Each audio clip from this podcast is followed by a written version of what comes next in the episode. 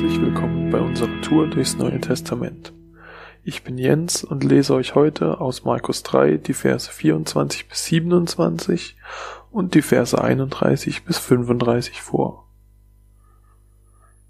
Vers 24 bis 27 Wenn ein Reich mit sich selbst uneins wird, kann es nicht bestehen, und wenn ein Haus mit sich selbst uneins wird, kann es nicht bestehen.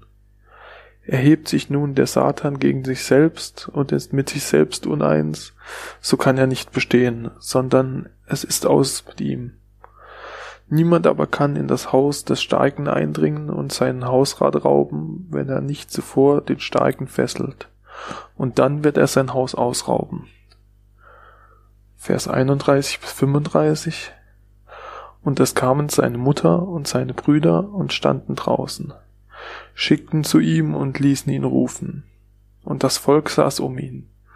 Und sie sprachen zu ihm, siehe, deine Mutter, deine Brüder und deine Schwester draußen fragen nach dir. Und er antwortete ihnen und sprach, wer ist meine Mutter und meine Brüder? Und er sah ringsum auf die, die um ihn im Kreise saßen, und sprach, siehe, das ist meine Mutter, und das sind meine Brüder.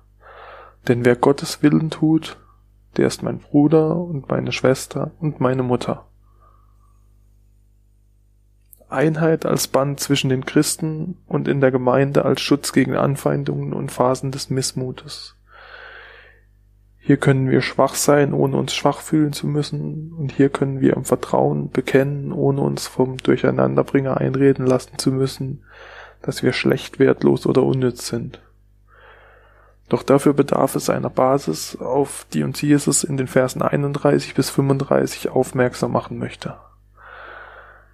Ich finde, das ist so eine wichtige Basis, die Jesus uns da aufzeigt und damit einen Grundstein für Gemeinde legt, der möglich macht, was wir heute versuchen zu leben. Wir wollen die Menschen um uns herum, die Jesus als ihren Herrn anerkennen, als Brüdern und Schwestern sehen. Geschwister sind was Wichtiges. Ich könnte mir nicht vorstellen, wie ein Leben ohne meine Schwester aussehen würde. Ich habe über die Jahre viel von ihr und ihrer Arbeit gelernt und wir haben vieles, was uns heute ausmacht, aneinander weitergegeben. Und ganz besonders habe ich erfahren dürfen, wie meine Schwester in den Momenten, in denen ich nicht mehr weiter weiß, alles stehen und liegen gelassen hat, um für mich da zu sein. Und genauso sollte das mit den Brüdern und Schwestern im Geiste auch sein.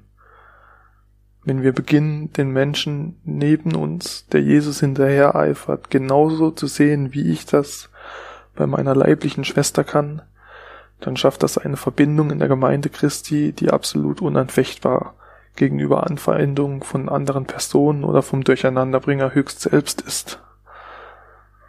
Niemand vermag es, Zwietracht zu säen, dort wo Ehrlichkeit und Gottes allumfassende Liebe herrschen. Es ist etwas, das so einfach zu begreifen und doch oft so schwer in voller Gänze in die Tat umzusetzen ist, weil wir ganz oft daran scheitern, über den Tellerrand unserer eigenen Probleme, Gefühle und Gedanken hinauszuschauen. Ich erwische mich oft, wie ich selbst äh, Hilferufe von anderen nicht ernst genug nehme, weil ich denke, dass es so viele andere berufene Menschen gibt, die besser mit der Situation eines anderen umgehen können als ich.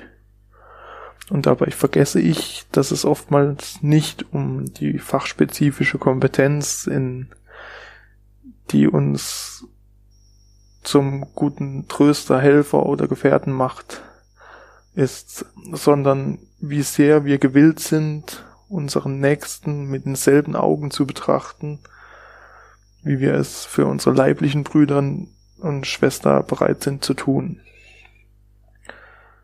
Ich habe mir heute vorgenommen, mich jeden Tag aufs Neue der Herausforderung zu stellen, die Bruder- und Schwesternschaft derer, die mir im Glauben der Seite gestellt sind, zu pflegen und mich aktiv um Wachstum zu bemühen. Ich möchte Gott jeden Morgen darum bitten, dass er mich vollfüllt mit dem Wasser, das nur er ausgießen kann. Und um diese Pflanze zu gießen und wachsen zu sehen.